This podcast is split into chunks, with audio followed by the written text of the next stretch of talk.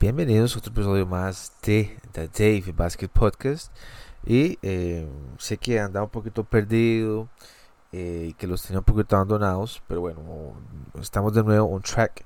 Como dicen, este creo que en estos meses había tenido que hacer ciertas cosas con unos proyectos que tenía por delante y eh, pues había dejado un poquito atrás todo el tema de, del podcast, de Vázquez Podcast y eh, vamos a ir avanzando duro, fuerte y espero que a ustedes les guste eh, y eh, prontamente vamos a estar con un canal de YouTube así que con entrevistas y toda la cuestión ustedes son los que van a poner las ideas y nosotros vamos a vamos a hablar un poquito de ellas. Vamos a ser controversiales también que es lo importante este, y pues, bueno, que sea entretenido, ¿verdad?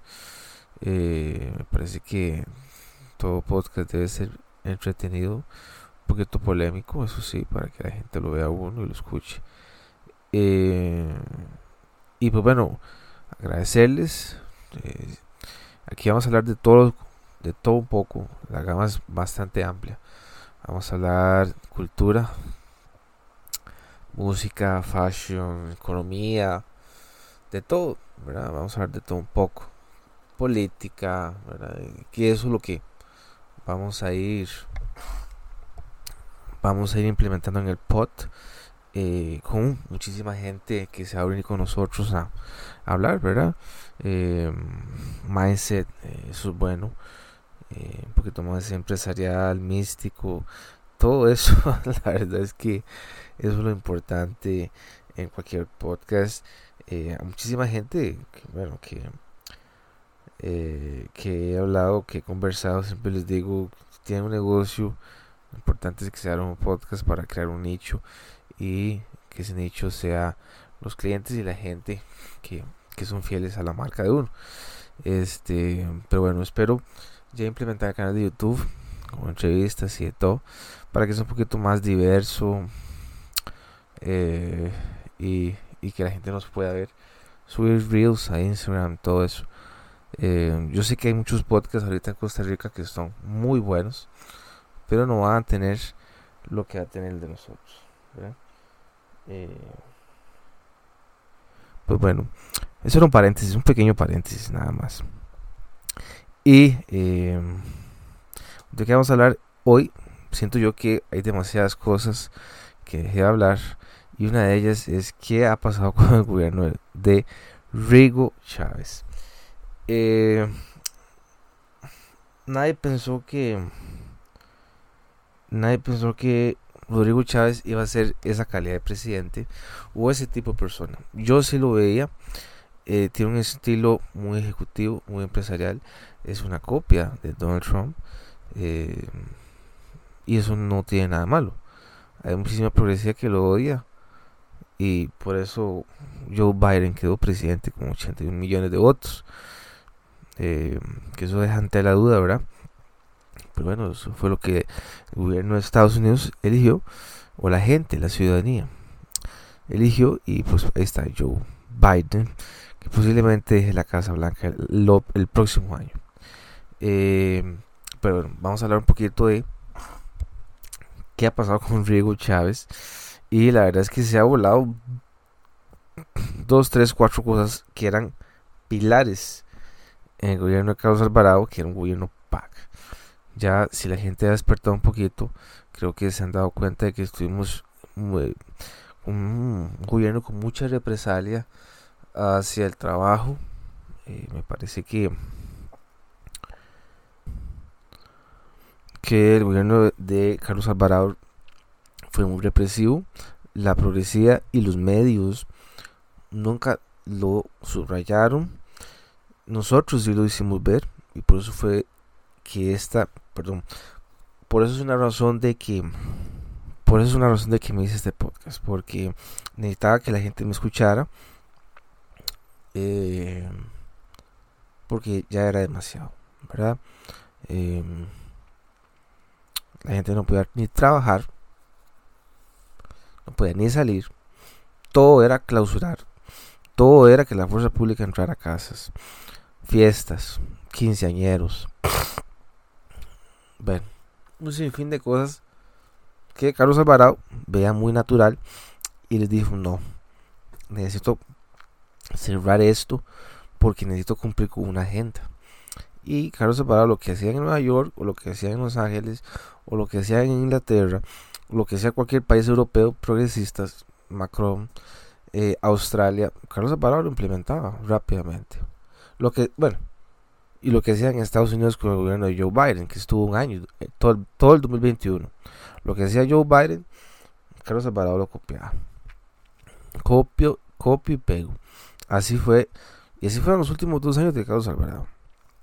Pero bueno, lo que quiero decir es que Rodrigo Chávez va a ser un presidente totalmente diferente a los últimos cuatro gobiernos que hubo anterior. Al de Oscar Arias, incluso podemos ir mucho más antes. Miguel Ángel Rodríguez, podemos bueno, Miguel Ángel Rodríguez, Abel Pacheco, Oscar Arias, Laura Chinchilla, Luis Guillermo Solís, Carlos. Rodrigo Chávez no se le va a recordar por ser un presidente bastante diferente, bastante radical en sus cosas y en sus políticas. Para él no hay zonas grises, va a haber blanco o negro. Así va a ser el mandato de Rodrigo Chávez y eso es lo que tiene enojada a la gente progresista. No se lo aguantan y lo odian con todo su ser. Así como odian a Donald Trump en Estados Unidos, la progresía que se le salía la espuma de la boca, a los medios también se les salía la espuma de la boca, porque Donald Trump no tenía agenda que cumplir. También, claramente, porque Donald Trump es una persona que tiene un pecunio, un músculo financiero bastante grande y, y eso hace que este, no tenga agenda, no cumpla favores a nadie y es solo él. Así fue Rodrigo Chávez y todo su ejército que lo acompañó en las elecciones. Eh, yo hubiéramos quedado con Rodrigo, eh, con, con Figueres, porque estuviéramos casi exactamente igual que con Carlos Alvarado. Eh, Figueres pertenece al establishment político, mediático. Todos los contactos que él tiene pertenecen al establishment político. Eh, y con esto quiero entrar a una de las cosas que está haciendo Rodrigo Chávez. Parte de eso es que eh, se voló todo lo que fue el tren eléctrico. Em, lo que yo quiero hablar con el tren eléctrico es que nadie sabe qué es lo que hay de fondo con el tren eléctrico. Se metió esta señora Claudia Dobles a hacer pilar, según ella, como primera dama, a hacer agenda, lobby para que se le adjudicaran un tren a como ella quería, como Carlos Alvarado quería, y toda la institución PAC en el Poder Ejecutivo y Legislativo. Carlos Alvarado, eh, Rodrigo Chávez dijo, Riguito, le dijo al PAC, en la pura cara, este proyecto de tren se, va a tener una santa sepultura. Una santa sepultura. Y pues bueno, lo desechó. Y ahorita se voló también RITEVE. Eh, y a mí me parece que lo del tren eléctrico, si Rodrigo Chávez no deja nada sólido, al menos una ruta establecida antes de que termine, antes de que termine en el 2026, eh, quien llegue en el 2026 va a ser lo mismo que lo que ha hecho Rodrigo Chávez. Cuando Donald Trump, ¿y por qué utilizo tanto el, el, el, el caso de Donald Trump? Porque bueno, es el único caso o de Bolsonaro, de gobierno de derecha, que han, que han desechado todo lo que ha hecho el gobierno de la izquierda. Y cuando llegó Donald Trump en el 2016 a Washington, desechó todo lo que hizo Barack Obama. Lo mismo está haciendo eh, Rigo Chávez y eso es lo que los medios les enfurece, eh, todo el establishment político les enfurece, ve a los expresidentes como están parados de uñas también, que no más Laura Chinchilla, muchachos, nunca había visto yo expresidentes tan enfurecidos como Rodrigo Chávez, tratándoles de pautar la agenda que ellos quieren. Y no, no, no, suavemente, aquí el presidente soy yo. Así es como Rodrigo Chávez quiso. El liderazgo que tiene Rodrigo Chávez, y hay que ser bien objetivos, bien objetivos. No es el mismo liderazgo que tiene Carlos Alvarado. Jamás, no se puede comparar. Y pues bueno, eh, la progresía odia eso. La gente fue quien escogió a Rodrigo Chávez. Y pues bueno, por casi 100 mil votos, ¿verdad? Ciertas provincias que no pudo lograr, Figueres hizo que Rodrigo Chávez hoy en día sea presidente. De los 900 mil y algo votos que consiguió Figueres, al millón y resto que consiguió Rodrigo Chávez. Nadie, los medios no hablan eso, pero fue una contienda muy, muy, muy cerrada. Casi diferencia de 200 mil votos. Es bastantes, pero, pero fue muy cerrada. A comparación de las elecciones que hubo en el 2018 con eh, Fabricio Alvarado y Carlos Alvarado, que Fabricio consiguió 600 mil votos y Carlos Alvarado 1.500.000. ¿Verdad? O sea, fue una pauta bastante extensa. Entonces, lo que quiero yo decir es que con Riguito va a ser muy diferente a cómo él quiera llevar las políticas públicas en su mandato. La progresía no se lo va a aguantar y como ya les dije, lo va a odiar y va a ser una tasa de amargura durante estos cuatro años que vienen. Eh, todo el tema de los alquileres también eh, va a rescindir contratos bajo la ley de, de contratación administrativa hay que leerse esos expedientes, hay que leerse esas, adjudicaciones, porque eh, si yo tengo contrato y resulta que me... Eh, como les digo, habría que ver cómo fue la licitación y una cosa súper importante. Muy importante.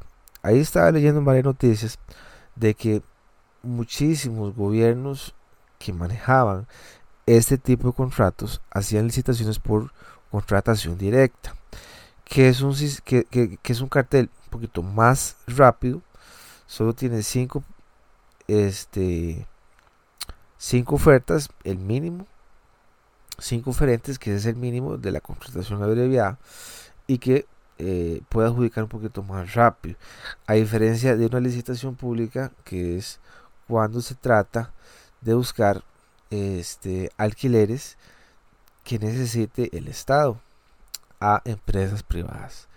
Esto siempre se ha tratado así durante años porque el gobierno no tiene instituciones públicas propias. Todas tienen que ser arrendadas. Y eso ha sido la costumbre a través de los años. ¿Qué es lo que han querido hacer todos los gobiernos? Hacer una ciudad gobierno donde estén todas las instituciones públicas grandes centralizadas y en una misma lo, el mismo lote ahí hacer toda una ciudad gobierno. Pero ¿qué pasa cuando se trata o cuando los cuando ciertas instituciones públicas no tienen un edificio propio?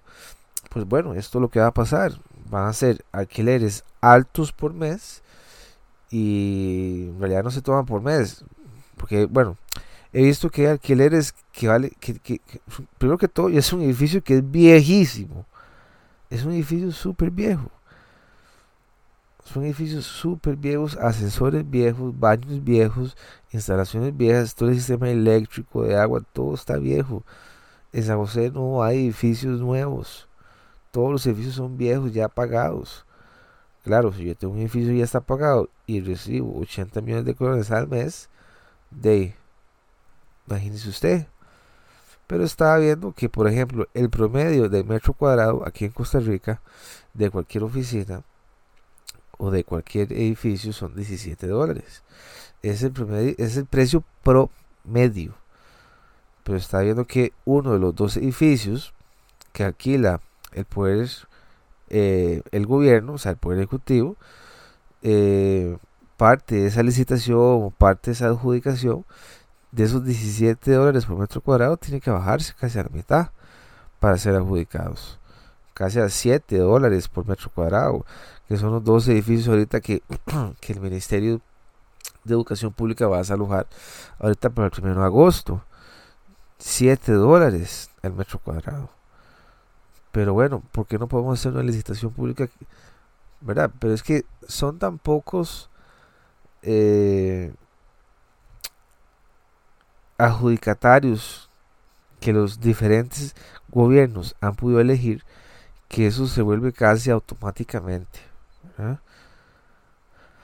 Se vuelven contratos eh, renovables año por año y pues bueno, ya se conocen, mira, ya se me va a vencer el contrato, me lo vas a renovar otra vez.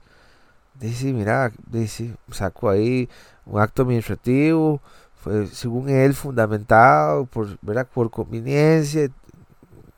El que encuentra lo va a encontrar.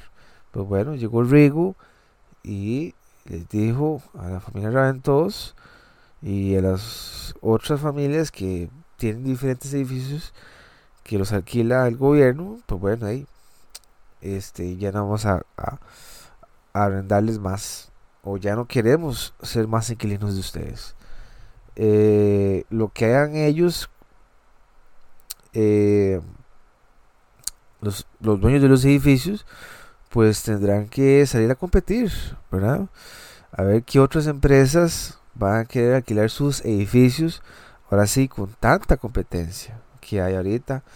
Eh, no solamente en, el centro de San José, puede ser en Escazú, en Torres, en San Pedro he visto varios edificios muy bonitos. Y pues bueno, habría que ver qué eh, empresas privadas van a querer alquilar esos edificios viejos, obsoletos, no saben en qué condiciones hay. Entonces, el único que puede ver esos contratos es el poder ejecutivo, no son, no son contratos públicos, a menos que, los, que alguien los encuentre. Pero, pero ante el ojo público a través de los años se ha visto horrible. Eh, no tiene, la publicidad es tan mala, ¿verdad? Eh, eh, que los alquileres del Estado han sido todo un tabú por años, por años. y que ¿cómo es posible que una familia reciba casi un millón de dólares al año. Pues bueno, ahí es todo un edificio que se está arrendando, pero habría que ver el precio, qué ofertó, ¿verdad? Porque es que el, eh, el, Ministerio de Educación Pública tiene que alquilar un edificio que esté en San José, pues bueno, porque por cercanía, ¿verdad? Entonces, eh, me parece que el tema se las trae, se las trae porque eh, veremos a ver qué, qué, qué solución va a dar el, gobierno ante estos alquileres que son excesivamente caros para el, para, para, perdón, para el ojo costarricense, ¿verdad? para el público costarricense. Em, el, tema de la letra lo tiene el, el, Poder Ejecutivo y a través de eso ellos van a tener que elaborar carteles, licitarlos y que hay oferentes que presenten su oferta y ver quién tiene mejor eh, oferta a nivel económico. Lo más conveniente es que toda administración tenga sus edificios propios para así no estar dependiendo de este de todos estos alquileres que, son tan mal vistos ante el ojo público verdad em, entonces em, eso es lo que pienso yo todo el tema es muy muy muy polémico. Eh, al igual que el tren vea que vea que el tren se lo desechó Briguito también. Dijo no va más el tren y, y vamos a vamos a sacar otro, otro, otra licitación de conveniencia este para ver qué oferentes nos ofrecen eh, o qué oferentes llegan al país que tengan una mejor opción más viable y eh, que pueda ser más sustanciosa a través del tiempo porque cuando estamos hablando de un tren eléctrico Estamos hablando que pueden ser 2 billones de dólares que el gobierno vaya a tener que pagar por una ruta en todo el país. 2, 3 billones de dólares. O sea, ese es, para, un, para un gobierno de Costa Rica, para un país como Costa Rica, es una inversión excesivamente grande. Habría que ver cuánto puede salir el, pasaje eh, para comprarlo, ¿verdad? De, Heredia a Cartago, si es sustantible, para que se llegue a pagar. O sea, todo lo que es cuestiones de contratación administrativa este son bien complicadas porque hay mucha oferta, mucho oferente y todo lo que es contratos con el gobierno, todo el mundo los quiere tener. todo el mundo se los quiere pelear. Eh, y el gobierno, pues bueno, tira los precios abajo y el que mejor tira la oferta, pues bueno, es el que va a ganar. Eh, eso ha sido hasta el momento. Vean que eh, quedó el 8 de mayo, bueno, 8 de junio, 8 de julio y el 8 de agosto se cumplirían casi 90 días. Eh, por ahí el 20 de agosto se cumplirían los 100 días de gobierno, que realmente se han llevado varias broncas. Varias broncas, este, el PAC, bueno, tendrá que ver qué hace, un partido que ya es un partido fantasma, ahí reuniendo, sacando este agua del bote, ver qué, ver qué va a pasar con toda esa progresía que está abandonada y que hasta ahorita eh, no tiene una cuna. La progresía en Costa Rica puede ser el Partido Liberal Progresista, puede ser el Partido de Liberación Nacional, pero bueno, eh, tendría que ver qué hace, pero la progresía está que eh, no se aguanta a Rodrigo Chávez. Eso ha sido lo que más me ha llamado la atención. Eh, las conferencias de prensa, ni para qué decir, una conferencia de prensa tuvo 100 mil vistas en tan solo 3, 4, 5 días que fue la conferencia de prensa, cosa que, no, que ningún presidente ha podido hacer, ni Carlos Alvarado en tiempos de COVID. o sea, es impresionante los números de, de Rodrigo y esto, la gente podrá decir, bueno, que es de demasiada miedo, usted le tira este más. Yo lo que digo y lo que veo son los números, esos son los números que hay. Guste o no le guste. Eh, a mí me parece fenomenal que, que, vuelva como tal vez esa, es, esa ilusión. También sí puedo decir que podemos estar en una luna de miel con Rodrigo Chávez. Nos quedan cuatro años bastante lejos. Y eh, ve a Carlos Salvador lo que le pasó todo intelectual en el año 2018, una sensación del bloque y terminó yéndose a ser profesor en Estados Unidos. Eh, entonces veremos a ver qué pasa. En el próximo episodio vamos a estar hablando un poquito más de esto, sacándolo más, eh, más a fondo todo el tema del tren eléctrico, los alquileres del Estado, en fin. Pero bueno, Chicos, una vez más, gracias por escucharme y nos estamos hablando en el próximo episodio. Chao.